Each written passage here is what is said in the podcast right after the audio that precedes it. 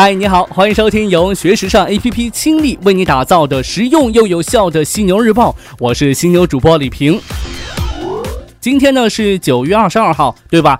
掐指这么一算，离双十一还有一二三四，哎呀，算了算了，不算了，反正还有一个多月，对吧？尽管还有一个多月，商家和平台已经开始各种准备了。最近，二零一七淘宝双促卖家大会在阿里巴巴西溪园区举办。淘宝嘉年华负责人乔乔和双十二负责人唐宋就双促备战给商家们画了重点。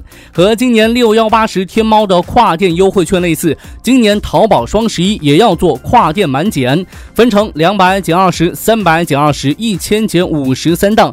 从十一月一号至十一月十号，淘宝每天呢都会推出不同主题的行业日，行业日。会主打值得买榜单和多年老店，另外呢，红人会场依旧是重点。在促销之外呢，今年淘宝对卖家的规定也是有所改变的。在价格上，淘宝要求卖家在大促活动之后的十五天内，促销价及一口价都不能低于大促当天。发货规则上，卖家的退款时间从十天缩短到了五天，逾期未处理会自动达成退款协议。另外呢，参与双十一淘宝嘉年华的商品会锁定库存四十八小时。亲，你要开始存钱喽，而且今年还得多存点，说不定呢，你要在天猫上买点轻奢品啥的。毕竟天猫最近和轻奢品的关系是打得火热呀。根据商务部近日刊登的《走进零售新时代深度解读新零售报告》显示，以天猫为代表的新零售开启了我国零售业的新征程，而诸多轻奢潮牌在入驻天猫之后，销售都有了高速的增长。SMCP 集团天猫线上粉丝累计已经是达到了六十三万，计划在二零一八年要实现两倍增长，真正圈定在轻奢女装商圈当中的标杆地位。意大利轻奢品牌。芙拉也在一个月前开出了天猫旗舰店，多个经典款式迅速售罄啊。！UGG 在今年天猫六幺八促销活动期间，同比增长是超过百分之百。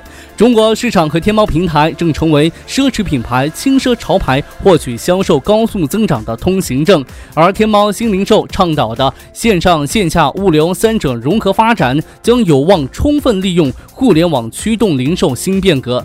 对此呢，我为天猫想了新的 slogan：奢侈品哪家强？中国电商找天猫，是不是霸气外露？哼哼哼哼。电商平台对于品牌和传统纸媒有多重要呢？来看一看时尚芭莎的做法，你就知道了。作为赫斯特集团旗下的王牌时尚杂志《时尚芭莎》，无疑是一块金字招牌。而目前呢，他准备在媒体之余，给自己的电商业务重新加把油了。公司希望杂志的读者呢，在阅读内容的过程当中，可以获取附加价值，也就是说，借助杂志的编辑内容，引导读者进行购买。因此呢，杂志旗下的电商平台 Shop Bazaar 应运而生，并在近两年进行了一系列的改革。那它是在二零一二年成立的。成立之初呢，公司希望它充当一个能够将杂志中出现的产品打包送到读者面前的购物网站。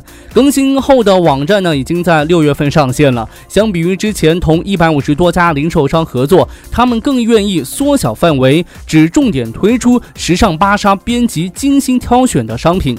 编辑呢，充当了一部分买手的角色，不仅要有品牌的招牌款式，更要有风格化的产品。品再来看到一条扬眉吐气的好消息，应米兰时装周主办方的邀请，由二十家深圳时尚品牌以及知名设计师组成的“时尚深圳”系列活动将再一次亮相米兰时装周。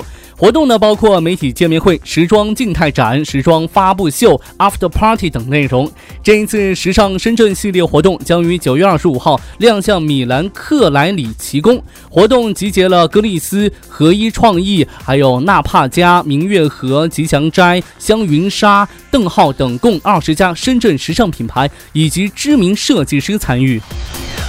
最后呢，来说一说近年来风头正劲的江南布衣。九月十八号呢，江南布衣发布了二零一七财年报告。截止二零一七年六月三十号，江南布衣共获得收入二十三点三二亿元，较上年同期增长百分之二十二点六；净利润为三点三二亿元，较上年同期增长百分之三十八点五。财报显示，过去公司大部分收入来自女装，近年来不断推出男装及男童、家居等产品类别。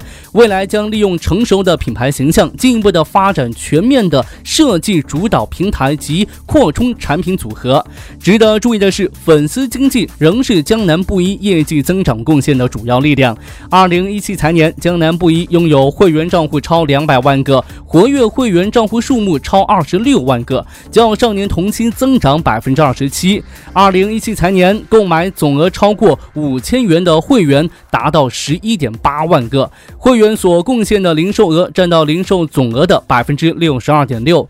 我一直觉得粉丝是一个可怕的群体，成可以靠粉丝，败也能靠粉丝，所以维护好粉丝这个主得多重要啊